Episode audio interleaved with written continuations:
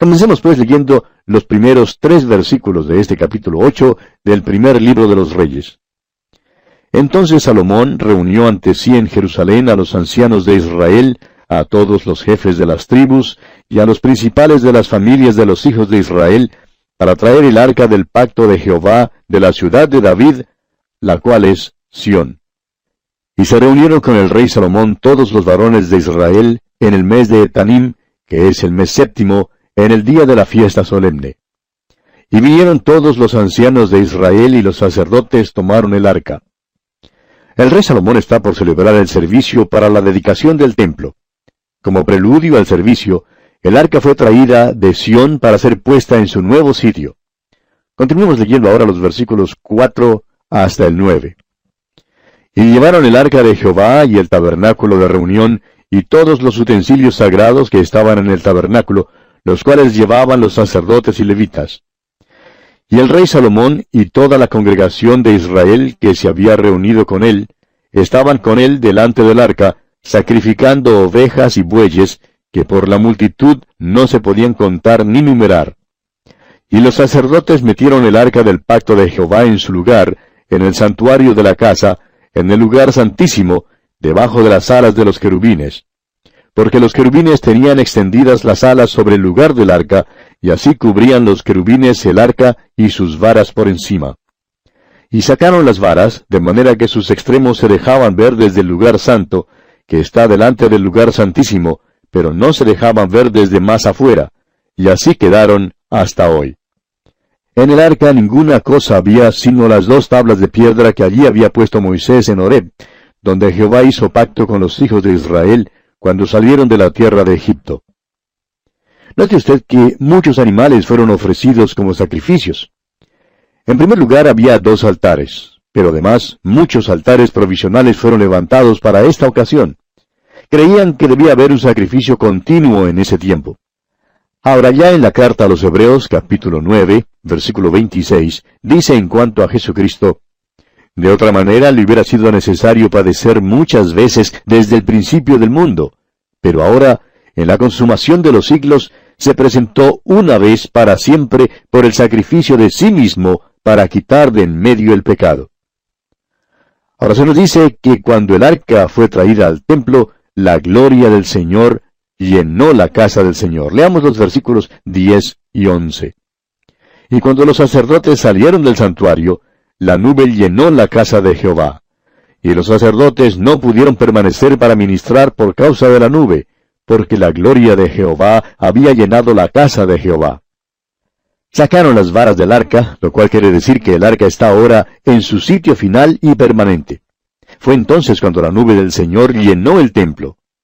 Tenemos ahora el discurso y la oración de Salomón. Leamos los versículos 12 y 13 de este capítulo 8 del primer libro de los Reyes. Entonces dijo Salomón, Jehová ha dicho que él habitaría en la oscuridad. Yo he edificado casa por morada para ti, sitio en que tú habites para siempre. Aquí parece como si Salomón esperara que Dios morara en el templo, pero vamos a seguir leyendo ahora los versículos 14 al 19. Y volviendo el rey su rostro, bendijo a toda la congregación de Israel, y toda la congregación de Israel estaba de pie. Y dijo, Bendito sea Jehová, Dios de Israel, que habló a David mi padre lo que con su mano ha cumplido, diciendo, Desde el día que saqué de Egipto mi pueblo Israel, no he escogido ciudad de todas las tribus de Israel para edificar casa en la cual estuviese mi nombre, aunque escogí a David para que presidiese en mi pueblo Israel. Y David mi padre tuvo en su corazón edificar casa al nombre de Jehová, Dios de Israel. Pero Jehová dijo a David mi padre, Cuanto a haber tenido en tu corazón edificar casa a mi nombre, bien has hecho en tener tal deseo. Pero tú no edificarás la casa, sino tu hijo que saldrá de tus lomos, él edificará casa a mi nombre. Dios está atribuyendo a David la idea del templo. No era pues el templo de Salomón. Y continuamos leyendo los versículos 20 y 21. Y Jehová ha cumplido su palabra que había dicho, porque yo me he levantado en lugar de David mi padre, y me he sentado en el trono de Israel, como Jehová había dicho, y he edificado la casa al nombre de Jehová, Dios de Israel. y he puesto en ella lugar para el arca, en la cual está el pacto de Jehová que él hizo con nuestros padres cuando los sacó de la tierra de Egipto. El Señor en verdad había cumplido su palabra. David tuvo la idea para el templo y Salomón llevó a cabo su plan. Edificó una casa para el Señor, pero ¿creía él acaso en verdad que Dios moraría en esa casa? Escuche usted las palabras de Salomón, leamos los versículos 22 al 27 ahora. Luego se puso Salomón delante del altar de Jehová, en presencia de toda la congregación de Israel, y extendiendo sus manos al cielo, dijo, Jehová Dios de Israel, no hay Dios como tú, ni arriba en los cielos, ni abajo en la tierra, que guardas el pacto y la misericordia a tus siervos, los que andan delante de ti con todo su corazón. Que has cumplido a tu siervo David mi padre lo que le prometiste, lo dijiste con tu boca y con tu mano lo has cumplido, como sucede en este día. Ahora pues, Jehová Dios de Israel, cumple a tu siervo David mi padre lo que le prometiste diciendo, No te faltará varón delante de mí que se siente en el trono de Israel, con tal que tus hijos guarden mi camino y anden delante de mí como tú has andado delante de mí. Ahora pues, oh Jehová, Dios de Israel, cúmplase la palabra que dijiste a tu siervo David mi padre. Pero, ¿es verdad que Dios morará sobre la tierra? He aquí que los cielos, los cielos de los cielos no te pueden contener, cuanto menos esta casa que yo he edificado. Es una noción pagana, repetimos, creer que Dios puede morar en una casa. Salomón no lo creía en manera alguna. Él sabía que aún los cielos de los cielos no podían contener a Dios. Hoy en día tenemos la noción pagana de llamar a la iglesia la casa de Dios. No es la casa de Dios. Dios mora en los creyentes hoy en día más bien que en las casas o los templos. Cuando los creyentes se reúnen en una iglesia, Dios está allí en la persona del Espíritu Santo. Pero cuando los hermanos salen y se apagan las luces, Dios no está más en ese edificio que lo que pudiera estar en cualquier otro edificio.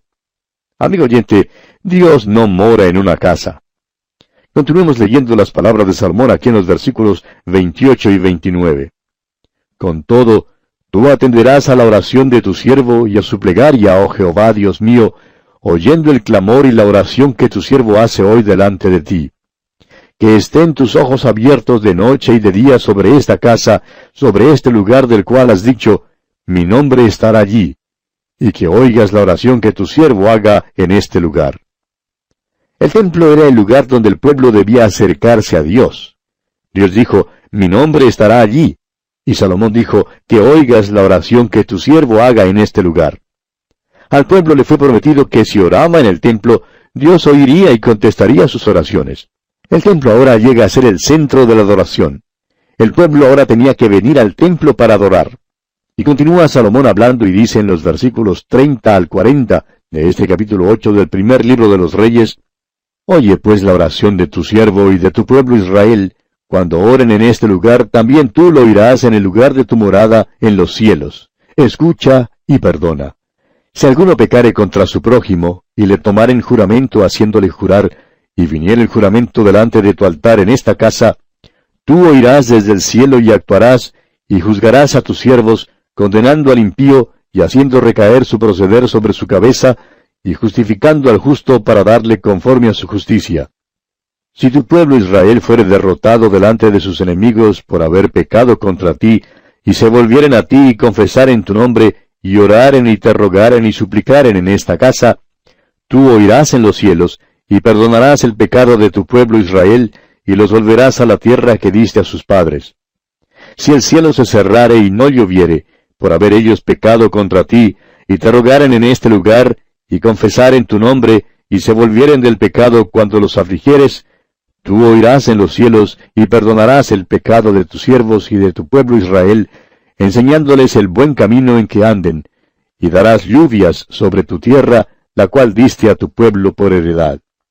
Si en la tierra hubiere hambre, pestilencia, pisoncillo, añublo, langosta o pulgón, si sus enemigos los sitiaren en la tierra en donde habiten, cualquier plaga o cualquier enfermedad que sea, toda oración y toda súplica que hiciere cualquier hombre o todo tu pueblo Israel, cuando cualquiera sintiere la plaga en su corazón y extendiere sus manos a esta casa, Tú oirás en los cielos, en el lugar de tu morada, y perdonarás, y actuarás, y darás a cada uno conforme a sus caminos, cuyo corazón tú conoces, porque sólo tú conoces el corazón de todos los hijos de los hombres, para que te teman todos los días que vivan sobre la faz de la tierra que tú diste a nuestros padres. Salomón pidió a Dios que cuando quiera que una persona, sin importar dónde estuviese, si se volviera hacia el templo para orar, que Dios la oyera y le perdonara. Y continuamos leyendo los versículos 41 al 45 ahora.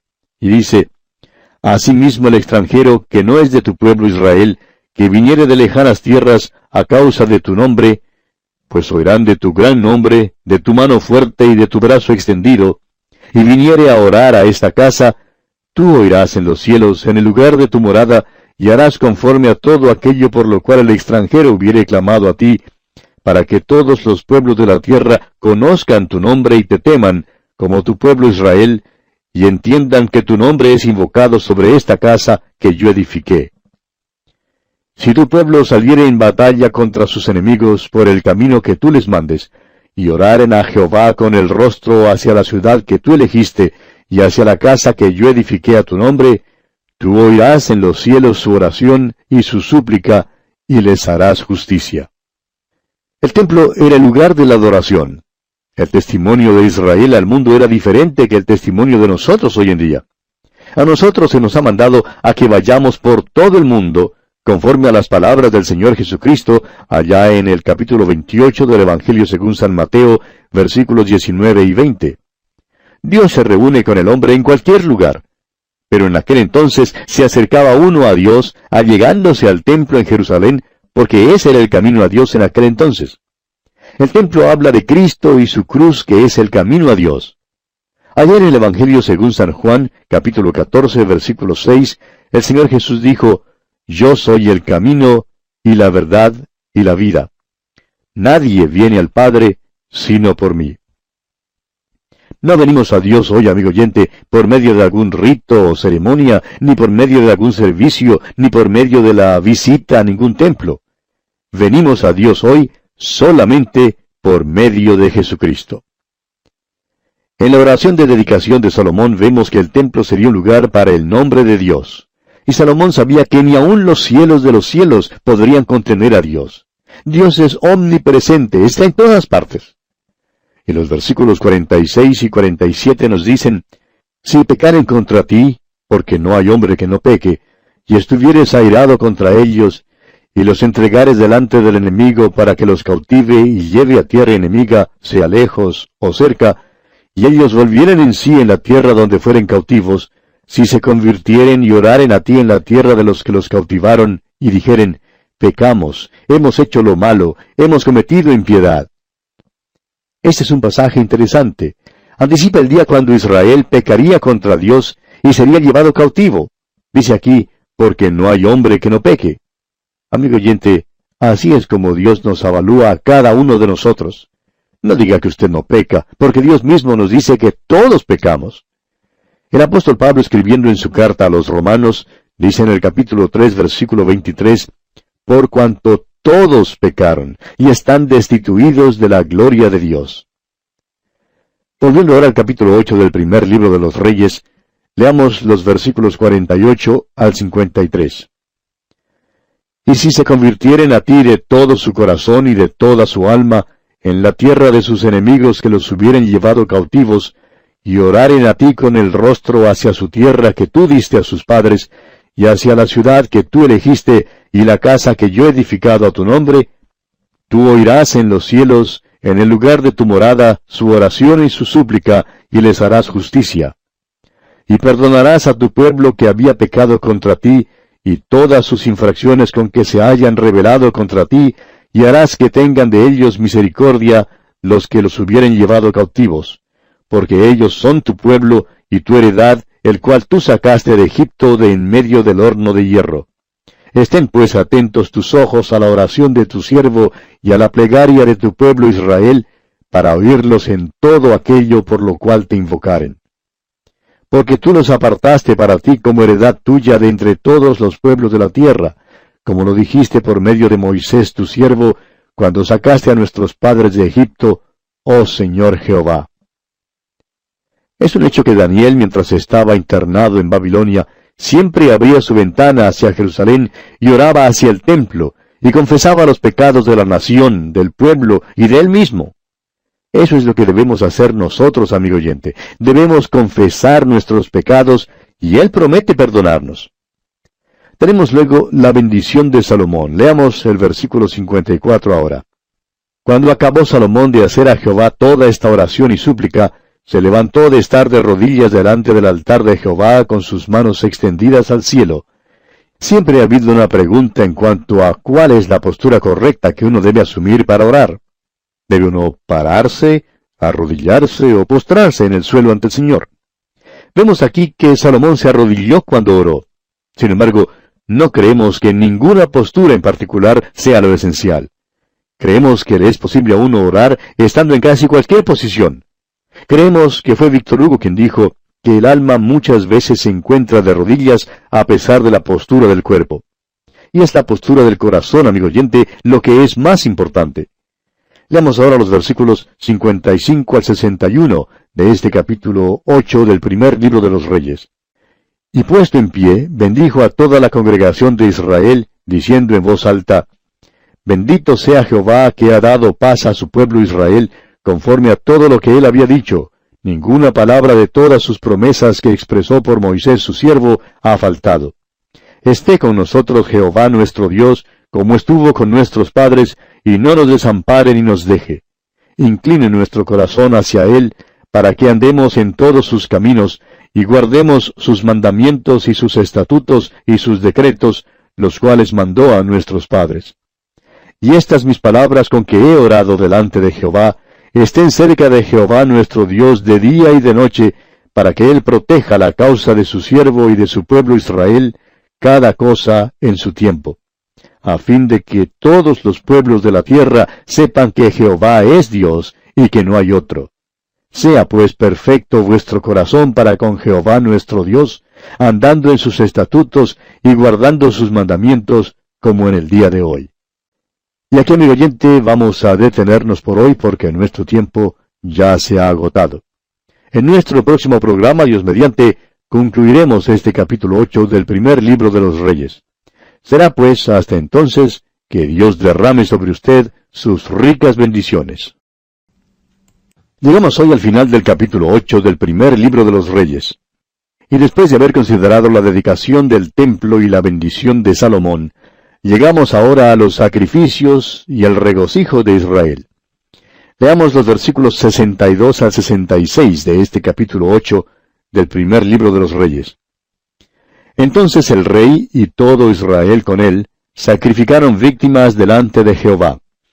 Y ofreció Salomón sacrificios de paz, los cuales ofreció a Jehová, veintidós mil bueyes y ciento veinte mil ovejas, Así dedicaron el rey y todos los hijos de Israel la casa de Jehová. Aquel mismo día santificó el rey el medio del atrio, el cual estaba delante de la casa de Jehová, porque ofreció allí los holocaustos, las ofrendas y la grosura de los sacrificios de paz, por cuanto el altar de bronce que estaba delante de Jehová era pequeño, y no cabían en él los holocaustos, las ofrendas y la grosura de los sacrificios de paz. En aquel tiempo Salomón hizo fiesta, y con él todo Israel, una gran congregación, desde donde entran en Amat hasta el río de Egipto, delante de Jehová nuestro Dios, por siete días, y aún por otros siete días, esto es, por catorce días.